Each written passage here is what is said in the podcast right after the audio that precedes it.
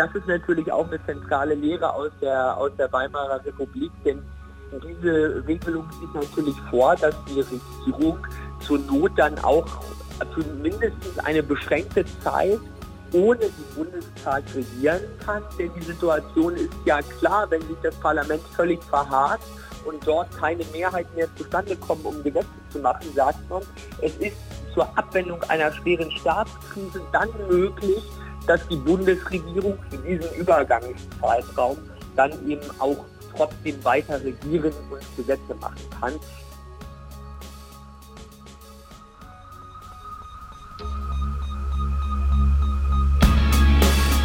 In guter Verfassung. Der Grundgesetz-Podcast.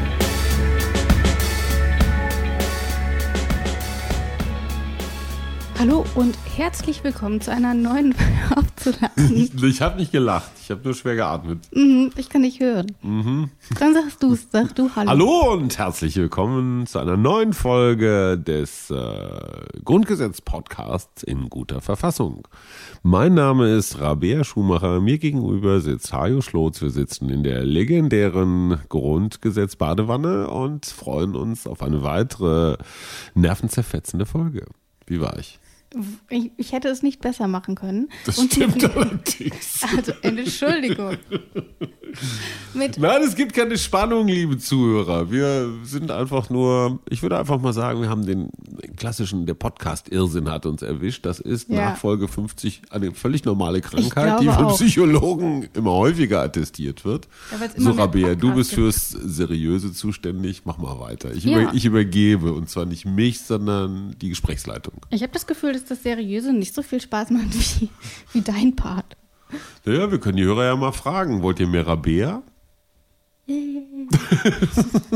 so, wir schauen mal. Rabea übernimmt jetzt wieder. Ähm, denn wir schauen erstmal zurück auf die letzte Folge. Da haben wir, ich gebe zu, nicht sonderlich plauderreich, aber zumindest informativ, hoffe ich, ähm, über Artikel 80 gesprochen. Dort geht es um Rechtsverordnungen in Deutschland. Haie, sag doch nochmal kurz, was war das? Ähm, so eine Art Abkürzung. Also das äh, klassischer Fall, das Parlament, der Bundestag überlässt der Regierung das Recht, äh, natürlich auf Grundlage eines Gesetzes Verordnungen zu erlassen. Das geht ein bisschen schneller. Ist eine Vertrauenssache, ist eine Beschleunigungssache. Genau, das auf jeden Fall. Und, Und es ähm, gibt mehr Verordnungen als Gesetze, habe ich gelernt. Ja, wie viele genau? Da hören wir noch mal bei Ann-Kathrin Kaufhold rein. Ja, das ist ein in der Praxis ganz wichtiges Instrument. Es gibt auch deutlich, also zahlenmäßig deutlich mehr Rechtsverordnungen äh, als Bundesgesetze also Größenordnung, ich habe keine ganz exakten Zahlen, vielleicht so etwa dreieinhalbtausend Rechtsverordnungen, die gelten in Deutschland, im Gegensatz zu ungefähr 2000 äh, Gesetzen, Parlamentsgesetzen. Ähm, insofern zahlenmäßig sehr, sehr bedeutsam, auch für die praktische Anwendung sehr bedeutsam. Aber die wesentlichen Entscheidungen müssen in den Gesetzen getroffen werden. Also die richtungsweisenden Vorgaben enthalten die Bundesgesetze. Die dürfen nicht in den Rechtsverordnungen stehen. Das hat einerseits einen Gewaltenteilungshintergrund. Rechtsetzung ist im Kern, im, Ausgangspunkt Aufgabe der Legislative und einen demokratischen Hintergrund. Also die, der Bundestag ist das am stärksten demokratisch legitimierte Organ und deshalb soll der Bundestag die richtungsweisenden Entscheidungen treffen und die für unser Zusammenleben wesentlichen äh, Entscheidungen und Regelungen beschließen. Gibt es dann also doch recht häufig. Ähm, und es ist eben auch ein gängiges Mittel der Politik. 3500 im Gegensatz zu 2000 Gesetzen. Das finde ich schon ganz schön viel. Weitaus seltener, bis heute nämlich noch gar kein einziges Mal, ist Artikel 80a allerdings zum Einsatz gekommen. Ähm, das ist der Artikel, mit dem wir uns heute beschäftigen wollen. Offensichtlich ein eingeschobener Artikel. Das erkennen wir in dem A hinten dran. Und ich sage da einfach mal, zum Glück haben wir diesen Artikel noch nie gebraucht. Denn äh, wir hören einfach mal rein und dann wissen, glaube ich, alle warum. Absatz 1 ist in diesem Grundgesetz oder in einem Bundesgesetz über die Verteidigung einschließlich des Schutzes der Zivilbevölkerung bestimmt, dass Rechtsvorschriften nur nach Maßgabe dieses Artikels angewandt werden dürfen, so ist die Anwendung außer im Verteidigungsfalle nur zulässig, wenn der Bundestag den Eintritt des Spannungsfalles festgestellt oder wenn er der Anwendung besonders zugestimmt hat. Die Feststellung des Spannungsfalles und die besondere Zustimmung in den Fällen des Artikels 12a Absatz 5 Satz 1 und Absatz 6 Satz 2 Bedürfen einer Mehrheit von zwei Dritteln der abgegebenen Stimmen. Ich finde, das ist einer der Artikel im Grundgesetz, der klingt sehr, sehr juristisch. Ähm, deswegen sage ich mal direkt, also hier geht es um den Spannungsfall. Mhm. Ähm, das ist im Grunde die Vorstufe vom Verteidigungsfall, ähm, über den wir ja auch noch im Laufe des Podcasts sprechen werden. Den hatten wir noch nicht. Nur wenn der Spannungsfall ausgerufen wird, können eben bestimmte Gesetze in Kraft treten. 80a ist also irgendwie quasi so eine Wenn-Dann-Klausel, würde mhm. ich jetzt einfach mal laienhaft sagen. Was das genau im Alltag bedeutet, das erklärt in dieser Folge Philipp Amthor. Und wer das ist, das hören wir jetzt. Philipp Amthor gehört seit 2017 dem Deutschen Bundestag an. Er ist dort der zweitjüngste Abgeordnete, in der Unionsfraktion sogar der jüngste. Amthor hat in Greifswald Rechtswissenschaften studiert. Derzeit promoviert er zum Thema Staatswohl und Staatsgeheimnisse zwischen Regierung und Parlament. Und Philipp Amthor sagt zu Absatz 1 Folgendes. Wenn der Bundestag feststellt, der Spannungsfall ist eingetreten, die internationale Situation lässt einen Angriff auf die Bundesrepublik Deutschland befürchten, dann wäre als Vorstufe des Verteidigungsfalls, wären dann einige besondere Gesetze könnten zur Anwendung kommen.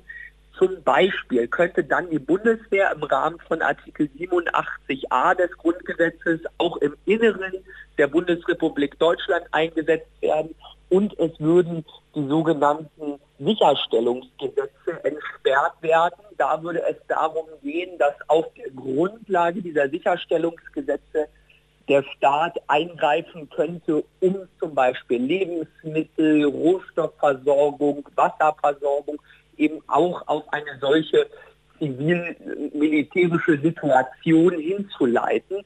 Das sind eben besondere Vorschriften, diese Sicherstellungsgesetze, wo der Staat eben auf Güter zugreifen könnte, um sich für einen Verteidigungsfall vorzubereiten, die stehen unter dem Vorbehalt, dass sie erst gelten, wenn der Spannungsfall nach Artikel 80a des Grundgesetzes erklärt ist.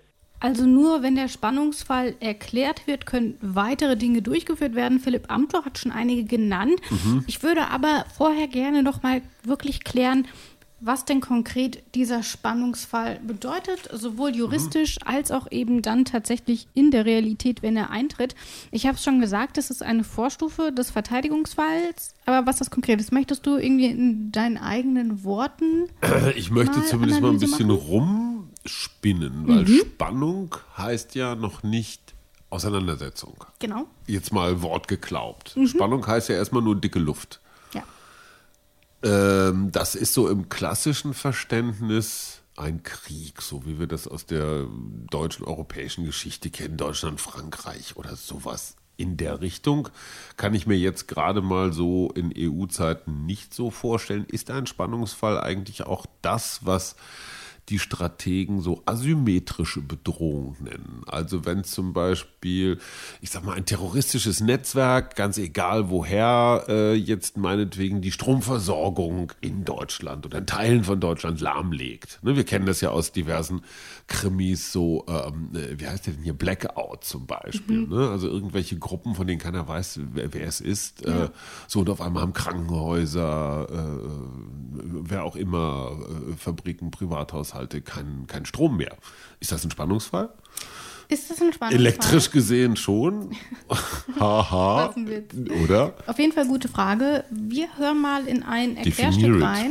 Ja. Genau, ähm, in dem wir erklären, was eigentlich juristisch alles unter den Spannungsfall fällt. Sind das eben die klassischen, ich sage jetzt klassischen Anführungsstrichen Auseinandersetzungen mhm. zwischen zwei Ländern? Oder ist eben auch sowas mit drin, ähm, was du gerade angesprochen hast, ja. Hajo? Äh, wir hören rein. Der Spannungsfall tritt kurz vor dem Verteidigungsfall ein. In dieser Situation wäre ein Angriff von außen möglich, steht aber nicht unmittelbar bevor. Das Militär ist zu diesem Zeitpunkt in erhöhter Alarmbereitschaft, um notfalls schneller handeln zu können. Der Spannungsfall ist aber eindeutig vom Verteidigungsfall und auch vom inneren Notstand zu unterscheiden. Beim Verteidigungsfall selbst liegt schon ein Angriff vor oder ist wirklich unmittelbar zu erwarten. Beim inneren Notstand hingegen droht kein Angriff von außerhalb. Die Demokratie wird von innen heraus bedroht aber auch Naturkatastrophen oder schwere Unglücksfälle zählen dazu. Und um diesen Spannungsfall, was das ist, haben wir gerade gehört, zu benennen, bedarf es eben eine Zweidrittelmehrheit im Bundestag. Und wir haben schon in einer anderen Folge zu Artikel 79 gehört, dass so eine Mehrheit gar nicht so eine große Hürde ist, ja. ähm, auch wenn ich nur Zweidrittelmehrheit irgendwie immer mit viel Arbeit und viel Überzeugungsarbeit und sowas irgendwie empfunden habe. Ähm, ich würde jetzt aber auch mal davon ausgehen, dass der aktuelle Bundestag in der Konstellation, in der er eben gerade besteht, mit so einem Spannungsfall dann auch eher zaghaft umgehen würde. Wie mhm. schätzt du das ein? Absolut. Also äh, dünnes Eis. Ja, ne? Achtung, Achtung, Achtung. Weil mhm. Missbrauch sehr leicht und äh, insofern ist die Definition von Spannungsfall mit Vorsicht vorzunehmen. Und natürlich ist der Bundestag ähm, auch äh, eingeschränkt. Also es müssen schon belegbar quasi zu solchen Spannungen kommen. Also der kann nicht einfach sagen, okay, jetzt hier, wir wollen. Wir finden es mal gerade spannend. Genau, wir würden jetzt gerne die anderen Gesetze freischalten, deswegen ja. erklären wir jetzt einfach mal Spannungsfall. Aber der Bundestag kann den Spannungsfall oder eben auch Maßnahmen, die damit zusammenhängen, auch wieder beenden. Mhm. Ähm, und zwar mit der Zustimmung des Bundestages dann eben wieder. So steht es nämlich in Absatz 2. Maßnahmen aufgrund von Rechtsvorschriften nach Absatz 1 sind auf aufzuheben, wenn der Bundestag es verlangt. Das heißt, der Bundestag ist die Körperschaft, die das Ganze erstmal ins Rollen bringen kann, mhm. Aber dann eben auch wieder beenden kann. Also da kann die Bundesregierung dann auch nicht einfach im Alleingang sagen, okay, danke Bundestag, ihr habt uns jetzt den Spannungsfall erklärt mhm. und jetzt können wir hier machen, was wir wollen.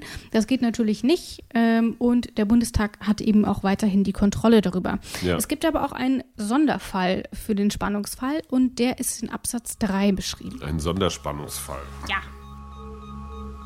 Absatz 3. Abweichend von Absatz 1 ist die Anwendung solcher Rechtsvorschriften auch auf der Grundlage und nach Maßgabe eines Beschlusses zulässig, der von einem internationalen Organ im Rahmen eines Bündnisvertrages mit Zustimmung der Bundesregierung gefasst wird. Maßnahmen nach diesem Absatz sind aufzuheben, wenn der Bundestag es mit der Mehrheit seiner Mitglieder verlangt. Von einem internationalen Organ im Rahmen eines Bündnisvertrages. Mhm. NATO, EU, sowas? Naja, ist die Frage, mit wem wir einen Bündnisvertrag haben. Also mir fällt als allererstes immer die NATO ein. Genau, da hast du vollkommen recht. Ja. Ähm, das ist eben dieses Bündnis, ähm, ein, ein, internationales Organ ähm, im Rahmen eines Bündnisvertrages, da ist die NATO ganz klassisch. Aber was bedeutet das denn jetzt eigentlich? Also was hat der Spannungsfall mit zum Beispiel der NATO zu tun. Mhm. Ähm, Philipp Amthor klärt das Ganze mal auf. Wenn wir jetzt sehen, dass zum Beispiel einer unserer NATO-Bündnispartner angegriffen werden würde, dann ist das ja eben kein Verteidigungsfall im Sinne von Artikel 115a Absatz 1 des Grundgesetzes, der dann Verteidigungsvorbereitungen auslösen soll. Sondern es ist so, wenn Deutschland angegriffen wird, dann ist klar, dann gilt Artikel 115a des Grundgesetzes, dann gilt der Verteidigungsfall, dann können wir uns sozusagen auf die Abwehr des Angriffs vorbereiten. Wenn einer der Bündnispartner angegriffen wird, dann wäre es im Prinzip so, dass man eine Regelung finden musste, die davon abweicht, weil wir dann nicht selbst unmittelbar angegriffen werden, dem trägt man mit Artikel 80a Absatz 3 Satz 1 Rechnung, indem man sagt, abweichend von Absatz 1, weil man sagt, hier selbst werden nicht angegriffen, ist die Anwendung solcher Rechtsvorschriften, das sind dann die Notstandsregelungen, auch auf der Grundlage und nach der Maßgabe eines Beschlusses zulässig, der von einem internationalen Organ im Rahmen eines Bündnisvertrages, da reden wir von der NATO, typischerweise mit Zustimmung der Bundesregierung gefasst wird. Das finde ich ist dann tatsächlich mhm. nochmal ganz spannend, dass das Ganze eben nicht nur innerhalb der Grenzen Deutschlands tatsächlich eine Rolle spielt, sondern Deutschland hat sich eben dazu entschieden, ähm, auch mit anderen Staaten ähm, ein solches Bündnis und die NATO ist in dem Fall ja auch einfach ein Verteidigungsbündnis und dass dann eben auch hier äh, das Grundgesetz wieder eine Rolle spielt und dort dann eben auch nochmal ein größeren Spielraum für den Spannungsfall auch auf internationaler Basis lässt. Das ist also erstmal das, was in Artikel 80a steht. Ähm, ich habe vorhin am Anfang der Folge schon gesagt, wir beschäftigen uns in dieser Folge auch mit Artikel 81. Auch dort gibt es wieder einen Absatz 1. Und was steht da drin? Äh, wir hören rein. Absatz 1. Wird im Falle des Artikels 68 der Bundestag nicht aufgelöst, so kann der Bundespräsident auf Antrag der Bundesregierung mit Zustimmung des Bundesrates für eine Gesetzesvorlage den Gesetzgebungsnotstand erklären, wenn der Bundestag sie ablehnt, obwohl die Bundesregierung sie als dringlich bezeichnet hat. Das Gleiche gilt, wenn eine Gesetzesvorlage abgelehnt worden ist, obwohl der Bundeskanzler mit ihr den Antrag des Artikels 68 verbunden hatte. Im Falle des Artikels 68. Mhm. Was war das nochmal gleich? Blätter doch hier mal bitte in deinem Grundgesetzmagazin und Blätter, sag uns Blätter, allen nochmal, was in Artikel 68 drin steht. 68. Ja. Auf Seite 57 steht der 68 die Vertrauensfrage. Findet ein Antrag des Bundeskanzlers, ihm das Vertrauen auszusprechen, nicht die Zustimmung der Mehrheit der Mitglieder des Bundestags, so kann der Bundespräsident auf Vorschlag des Bundeskanzlers binnen 21 Tagen den Bundestag auflösen also die Auflösung des Parlamentes. Genau. Und das ist eine heikle Geschichte, weil Auflösung des Parlamentes heißt zumindest mal vorübergehende Abschaffung des Souveräns. Ja? Und zwar binnen 21 Tagen. Da ist ja auch noch, äh, ich sag mal, eine, eine, eine Laufzeit dran. Das heißt, in drei Wochen gibt es kein Entscheidungs kein Entscheidungsgremium mehr, vom wegen im Namen des deutschen Volkes. Und das ist heikel. Genau, denn offensichtlich hat man sich dort nicht auf eine ähm, Mehrheit einigen können. Genau. Ähm, und dann hat eben der Bundespräsident, wie gesagt, die Möglichkeit, den Bundestag aufzulösen. Hier haben wir jetzt das Szenario, dass der Bundestag nicht aufgelöst wird. Mhm. Es wird aber auch keine neue Koalition gebildet. Das heißt, mhm. wir haben eine Pattsituation. Mhm. Es gibt keine Mehrheit für den Kanzler. Mhm. Es gibt aber auch keine Mehrheit für irgendetwas anderes. Mhm. Ähm, man löst, Stillstand. Genau, mhm. Stillstand. Mhm. Man löst den Bundestag aber nicht auf. Also auch keine Minderheitsregierung oder irgend sowas würde funktionieren. Genau. Also alles, was man sonst alles noch so irgendwie an, an Zauberkünstlereien genau. im Köfferchen hat. Das heißt, ähm, ich sage direkt zum Anfang, sowas hat es noch nicht gegeben. Wir besprechen etwas Theoretisches. Ähm, aber gehen wir jetzt mal davon aus, dass das eben doch passieren würde. Dann haben wir hier die Rede vom sogenannten Gesetzgebungsnotstand. Notstand. Und ich frage mich ja, warum hat man den überhaupt? Also was könnte den Bundespräsidenten dazu bewegen, den Bundestag nicht aufzulösen, obwohl es offensichtlich keine Mehrheiten für irgendwas gibt. Also dann ist das Parlament ja in der Regel einfach nutzlos. Die Regierung kann nicht richtig arbeiten. Also warum sollte man den Bundestag dann nicht auflösen? Was würde da dafür sprechen, zu sagen, okay, wir nehmen stattdessen den Gesetzgebungsnotstand? Ähm naja, mit der Parlamentsauflösung spielt man nicht. Ähm, rein theoretisch könnte man rein theoretisch diesen Gesetzgebungsnotstand herbeiführen, um dann mit, mit Hilfe dieses Artikels den Bundespräsidenten zu zwingen, den Bundestag aufzulösen. Will man das vermeiden? Nein. Du guckst schon skeptisch. Okay, help genau. me, please. Genau. Äh, der Gesetzgebungsnotstand hat einen ganz anderen Grund oder warum man den überhaupt hat und den, ähm, und den Bundestag eben nicht auflöst, ähm, das erklärt Philipp Amthor. Das ist natürlich auch eine zentrale Lehre aus der, aus der Weimarer Republik, denn diese Regelung sieht natürlich vor, dass die Regierung zur Not dann auch für mindestens eine beschränkte Zeit ohne den Bundestag regieren kann, denn die Situation ist ja klar, wenn sich das Parlament völlig verhakt und dort keine Mehrheit mehr zustande kommen, um Gesetze zu machen, sagt man, es ist zur Abwendung einer schweren Staatskrise dann möglich, dass die Bundesregierung nicht unkontrolliert, sondern immer dann auch in Mitwirkung mit dem Bundesrat, aber wenigstens ohne parlamentarische Mehrheit, zumindest für diesen Übergangszeitraum, dann eben auch trotzdem weiter regieren und Gesetze machen kann. Das ist eigentlich schon eine sinnvolle Lösung, indem man sagt, wenn das Parlament quasi ausfällt, dann kann man es auch ersetzen. Auch das ist ein Ausdruck sozusagen von wehrhafter Demokratie. Und es ist ein Zustand, das dürfen wir nicht vergessen, den der Bundestag dann jederzeit auch dadurch wieder beenden könnte, dass er sich selbst und zusammenfindet. Das würde in der Regel ja passieren, wenn man sich das jetzt mal staatspolitisch praktisch anschaut, würde das Parlament natürlich eine solche hängende Situation des Gesetzgebungsnotstandes nicht über Gebühr lange akzeptieren wollen oder gar nicht erst entstehen lassen wollen und deswegen sich selbst sicherlich zusammenfinden und neu organisieren, ähm, damit man dann die Situation hat, dass eben ein neuer Bundeskanzler gewählt werden kann. Philipp Amthor spricht dir von einer mhm. Staatskrise, einer drohenden Staatskrise. Würde man den Bundestag auflösen? Das heißt, Neuwahlen wären zu diesem Zeitpunkt aktuell schlicht nicht möglich. Das mhm. kann daran liegen, dass man dringend ein Gesetz benötigt, um irgendetwas abzuwenden, um Gefahren abzuwenden. Ja. Und der Bundestag stimmt aber nicht zu. Ähm, das kann eben sein, dass aktuell eben Spannungen ähm, sind und man den äh, und man also das Spannungen Land eben nicht. im Bundestag meinst du? Nee, zum Beispiel Außerhalb. genau, okay. ähm, dass man eben sagt, okay, wir haben aktuell, wir befinden uns in einer Krisensituation, ähm, kriegsähnliche Zustände, Spannungsfall, Verteidigungsfall, mhm. irgendwie sowas, dass man dann eben sagt, okay, wir können, wir, wir können aktuell nicht neu wählen, es geht nicht. Und dann gibt es eben eben den Gesetzgebungsnotstand. Notstand. Ähm, das heißt, es kommt keine regierungsfähige mehr zustande und dann kommt eben dieser Artikel zum Greifen. Ähm, wichtig ist dabei, dass dieser Gesetzgebungsnotstand eben nicht unbegrenzt gilt, sondern immer nur pro Gesetzesentwurf. Das mhm. heißt, ähm, beschließt der Bundestag ein Gesetz nicht, das die Bundesregierung als dringlich betrachtet, ähm, kann sie beim Bundespräsidenten eben den Gesetzgebungsnotstand beantragen. Mhm. So, da sind wir jetzt. Ähm, der Gesetzgebungsnotstand wurde beantragt und was passiert dann? Absatz 2 Lehnt der Bundestag die Gesetzesvorlage nach Erklärung des Gesetzgebungsnotstandes erneut ab oder nimmt er sie in einer für die Bundesregierung als unannehmbar bezeichneten Fassung an, so gilt das Gesetz als zustande gekommen, soweit der Bundesrat ihm zustimmt. Das Gleiche gilt, wenn die Vorlage vom Bundestage nicht innerhalb von vier Wochen nach der erneuten Einbringung verabschiedet wird. Lehnt der Bundestag den Gesetzesentwurf trotz Gesetzgebungsnotstand mhm. ab. Also er wurde bewilligt mhm. und dann lehnt der Bundestag diesen Gesetzesentwurf ab. Dann kommt eben der Bundesrat ins Spiel als Ersatzparlament. Aha. Eine Rolle, die mir zum Bundesrat ehrlich gesagt vor ein, zwei Jahren sicherlich auch noch nicht bekannt war. Finde ich aber eine sehr, sehr kluge Lösung, um praktisch der Bundesregierung jetzt nicht hier so einfach den Freifahrtschein zu geben. Ihr könnt praktisch machen, was ihr wollt, sondern dann doch noch ein Korrektiv ein Checks and Balances Instrument da drin zu haben. Und wie wir ja wissen, sind die Landesvertretungen, also die Länder, die sind ja auch nicht doof.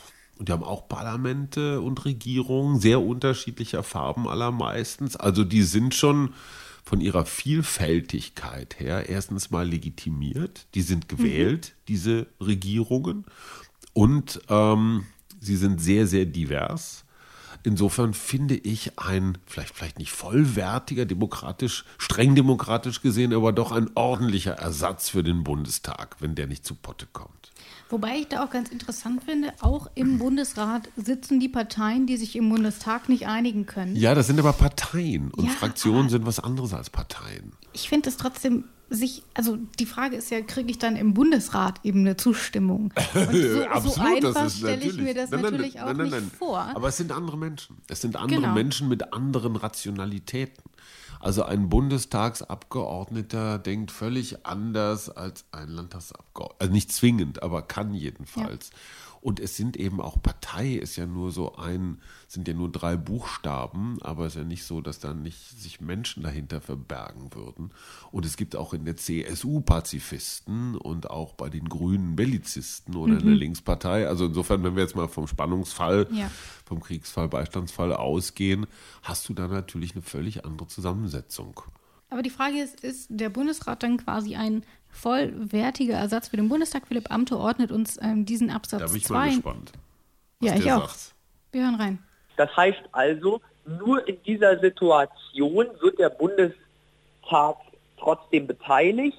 Allerdings sind seine Handlungsmöglichkeiten aufgrund des Gesetzgebungsnotstandes beschränkt. Das ist kein klares Übergehen, sondern er ist ja trotzdem weiterhin das legitimierteste Staatsorgan und bleibt beteiligt faktisch am Verfahren, kann aber im Sinne des Staatswohls als solches hier dann faktisch überspielt werden oder im Sinne des Notstandes kann sein, seine Handlungsunfähigkeit dann ersetzt werden. Philipp Amthor geht schon davon aus, dass der Bundesrat in dem Fall dann eben, wenn auch nur im Notfall, ähm, der passende Ersatz ist, ja. weil der Bundestag schießt sich da ja quasi selber aus äh, ins Aus. Und, und das muss man immer wieder, glaube ich, dabei im Hinterkopf behalten. Es ist ja nicht so, dass der Bundestag hier mutwillig, bösartig oder mit krimineller Absicht ausgebremst oder ausgebotet wird, sondern der Bundestag hat sich selber lahmgelegt. Und genau. ähm, seine allererste Bürgerpflicht als Bundestag ist es verdammt nochmal zu einer Mehrheit zu kommen. Mhm. Egal in welcher Richtung und wie knapp sie ist und ob sie vielleicht sogar fraktionsübergreifend oder fraktionslos ist, also äh, ohne, ohne imperatives Mandat oder, oder, oder. Und wenn sie das nicht hinkriegen, die Parlamentarier, ja, dann muss man sie, ne, wer nicht mitspielen will, der muss dann halt hinten in die Ecke äh, die Eselskappe aufsetzen und so lange warten, bis er wieder bei Sinnen ist. Genau, und bis das soweit ist, kann dann eben der Bundesrat ähm, dem Gesetz zustimmen und dann kommt es eben trotzdem zustande. Ähm, aber das Grundgesetz wäre natürlich nicht das Grundgesetz, äh, wenn es nicht auch hier ein Aber geben würde.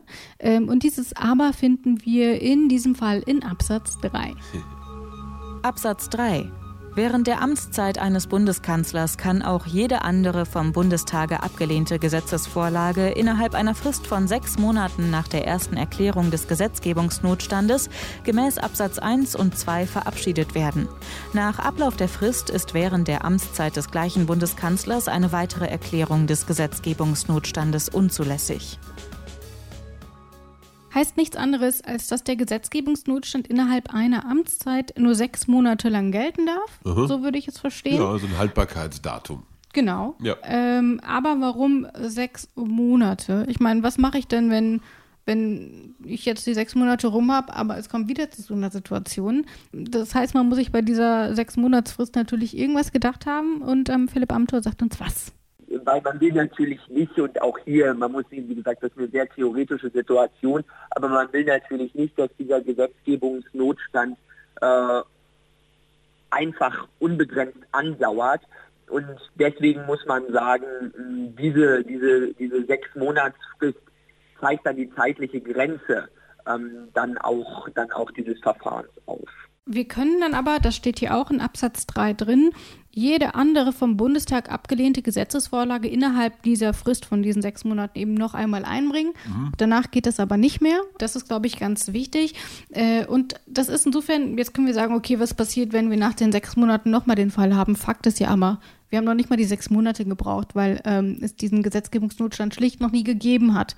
Das heißt, selbst wenn er dann mal eintreten sollte in so einer Situation, dann wären die sechs Monate wahrscheinlich auch ausreichend, gehe ich davon aus. Kann man die nicht, kann man die verlängern?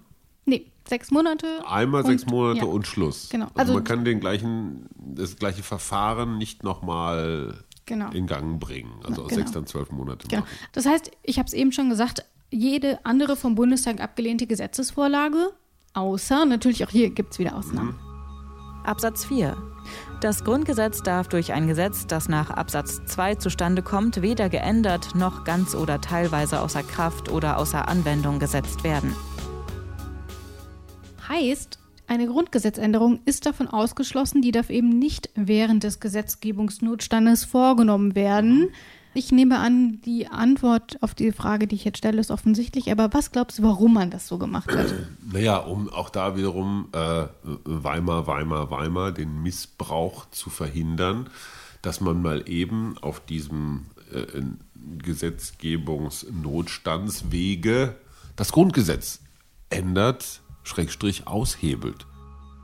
Auch in der Weimarer Verfassung gab es Regelungen für die Gesetzgebung und das Regieren im Notfall. Damals wurde das nicht in Artikel 81, sondern in Artikel 48 geregelt. Der Reichspräsident konnte gegebenenfalls auch ohne den Reichstag weitestgehend Entscheidungen treffen und tat dies auch, allerdings noch unter der Billigung der Fraktionen. 1930 allerdings hob der Reichstag die Notverordnungen des Präsidenten auf. Die Konsequenz, der Reichstag wurde aufgelöst. Bei den anschließenden Neuwahlen konnte die NSDAP deutlich mehr Stimmen gewinnen als zuvor. Rund zweieinhalb Jahre später wurde Adolf Hitler Reichskanzler. Schon kurz darauf folgte die Notverordnung des Reichspräsidenten zum Schutze des deutschen Volkes, durch die der Reichspräsident die Presse- und Versammlungsfreiheit einschränkte. Etwas später erließ Hindenburg eine weitere Notverordnung, die sogenannte Reichstagsbrandverordnung. Dabei hatte auch die Weimarer Verfassung Grenzen für den Artikel 48 gesetzt. So durften solche Notverordnungen eigentlich nur erlassen werden, wenn die öffentliche Ordnung erheblich gefährdet war und die Ordnung durch eine solche Verordnung wiederhergestellt werden sollte. Darüber hinaus sollten die Grundrechte nur vorübergehend eingeschränkt werden. Grundsätze also, von denen die Reichstagsbrandverordnung weit entfernt war. Die Mitglieder des Parlamentarischen Rates wollten einen solchen Missbrauch deswegen verhindern. Gleichzeitig aber mussten sie ein Instrument schaffen, mit dem man selbst in Krisenzeiten noch arbeiten konnte. So ist letztlich Artikel 81 des Grundgesetzes entstanden und der besteht nun seit 70 Jahren unverändert. Notstandsgesetze, wir erinnern uns, historisch war ein äh war ein Riesen, eine, eine Riesenauseinandersetzung äh, in diesem Land. Äh, die etwas Älteren erinnern sich, ich gerade noch so knapp, aber das passte so damals in die studentischen, die studentischen Unruhen von 68, die wurden damals in der Großen Koalition. Mhm.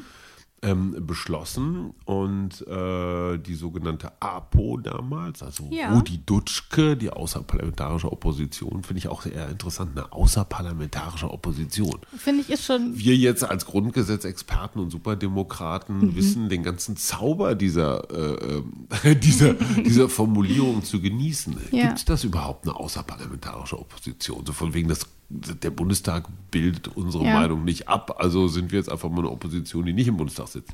Also die Notstandsgesetze haben das Grundgesetz geändert damals und fügt eine Notstandsverfassung ein. Und da sind wir wieder bei dem Punkt, kann eine Regierung mit Notstandsgesetzen, mit ähm, äh, Verordnungen und also Kram sich durch den am, am normalen Gesetzgebungsprozess vorbeischlawinern und damit dann so nach und nach eine Diktatur etablieren, indem man ja. dann erstmal die Pressefreiheit einschränkt und dann, was weiß ich, die Gewerkschaften verbietet, und dann die Versammlungsfreiheit und äh, gucken wir uns Polen, Ungarn oder äh, solche Länder an, dann, dann sieht man ja, wie schnell das geht. Das also nur zum Kontext, warum es eben auch so wichtig ist, ähm, dass das Grundgesetz eben nicht durch die Notstandsgesetzgebung verändert werden kann. Ähm, und Philipp Amte ordnet uns das hier auch nochmal ähm, in Anlehnung an Absatz 4 ein. Das ist ganz, ganz wichtig, weil das Grundgesetz eben selbst natürlich den Rahmen vorgibt, um ja die wehrhafte Demokratie zu schützen. Und das ist eben auch die ganz bewusste Abkehr von der deutschen Verfassungsgeschichte, ähm, weil man natürlich sagt, man kann äh, in einem solchen Verfahren die Verfassung dann nicht auch unter Verweis auf Notstand oder parlamentarische Schwierigkeiten ändern, sondern die Verfassung selbst bleibt dann die Maßroute und die Grenze, die rechtliche Grenze für das Agieren der Staatsorgane. Und man muss ja auch sagen, ähm, wir hatten ja gerade erst den Artikel 79, ähm, mhm. dort steht ja auch drin, wie das Grundgesetz geändert werden kann, nämlich mit einer Zweidrittelmehrheit. Mhm. Wenn der Bundesrat mhm. entscheidet, haben wir keine Zweidrittelmehrheit im Bundestag. So und damit ist eine Grundgesetzänderung sowieso schon nach Artikel 79 durch die Notstandsgesetzgebung ausgeschlossen. Ähm, hier hat man das aber eben auch nochmal festgeschrieben, dass das eben keine Alternative ist, dass man dann sagt, okay, für den Notstand brauchen wir diese Zweidrittelmehrheit eben nicht. Das ist ausgeschlossen. Das Grundgesetz kann in dieser Zeit nicht geändert werden. So, das war's äh, mit unserer heutigen Folge. Wir ah. haben über den Spannungsfall gesprochen, wir haben über die, die, Notstandsgesetzgebung gesprochen. Und in der nächsten Folge, da sprechen wir nicht über Artikel 82, denn den hatten wir ja schon, wir erinnern uns, als wir über die Gesetzgebungsverfahren gesprochen haben. Den haben wir vorgezogen. Den haben wir vorgezogen, genau. Das heißt, wir überspringen ihn jetzt gefühlt, aber nicht wirklich und äh, machen in der nächsten Folge Artikel 83 und 84. Aha. Und das ähm, steht hier in meinem kleinen Hilfswerk, das Grundgesetz als Magazin, unter der Überschrift Die Ausführung der Bundesgesetze und die Bundesverwaltung. Mhm. Mhm. Ja, ich, ich, weiß, ich sage das häufig, aber wie auch bei vielen anderen Artikeln schon, als ich die zum ersten Mal gelesen habe, dachte ich, nee, ist jetzt okay. ja irgendwie auch nicht so der Megakracher, aber jedes Mal lerne ich so viel Neues, ja. bin ich mhm. jedes Mal wieder tatsächlich geflasht, wie viel da tatsächlich drinsteckt und dass das eben nicht nur eine Verwaltungssache ist, sondern dass das wirklich auch Auswirkungen auf unser Leben hat. Und ähm, in der nächsten Folge sprechen wir über diese Auswirkungen mit Georg Hermes. Ähm, der ist aktuell, der ist auch neu hier beim Grundgesetz-Podcast. Wir haben einen Verschleiß, war. Ja, wirklich. auf jeden Fall haben wir ein großes Portfolio und deswegen, ich verabschiede mich für diese Folge, freue mich auf die nächste Folge.